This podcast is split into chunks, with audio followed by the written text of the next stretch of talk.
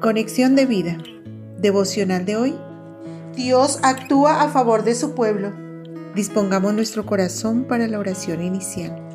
Padre amado, exalto y glorifico tu nombre, porque con mano poderosa me has liberado de la esclavitud del pecado, me has dado nueva vida, me has dado un corazón nuevo y un espíritu renovado dentro de mí.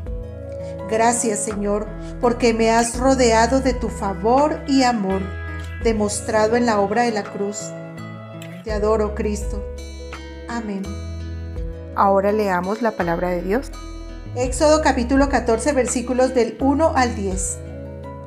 Habló Jehová a Moisés diciendo, Di a los hijos de Israel que den la vuelta y acampen entre Migdol y el mar hacia Baal Zephon. Delante de él acamparéis junto al mar. Porque Faraón dirá de los hijos de Israel, encerrados están en la tierra. El desierto los ha encerrado. Y yo endureceré el corazón de Faraón para que los siga. Y seré glorificado en Faraón y en todo su ejército. Y sabrán los egipcios que yo soy Jehová.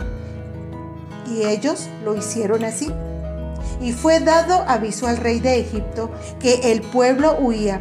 Y el corazón de Faraón y de sus siervos se volvió contra el pueblo y unció su carro, y tomó consigo su pueblo, y tomó seiscientos carros escogidos, y todos los carros de Egipto, y los capitanes sobre ellos. Y él siguió a los hijos de Israel, pero los hijos de Israel habían salido con mano poderosa. Siguiéndolos, pues, los egipcios, con toda la caballería y carros de Faraón, su gente de a caballo y todo su ejército, los alcanzaron acampados junto al mar. Y cuando Faraón se hubo acercado, los hijos de Israel alzaron sus ojos, y he aquí que los egipcios venían tras ellos, por lo que los hijos de Israel temieron en gran manera y clamaron a Jehová.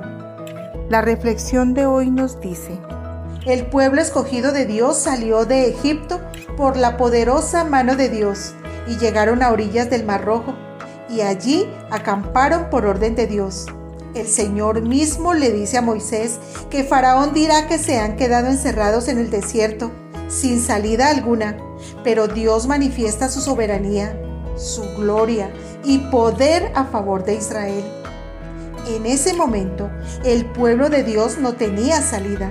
Por delante tenían un mar imposible de atravesar y por detrás un inmenso ejército muy bien armado y dispuesto a acabar con todos los israelitas.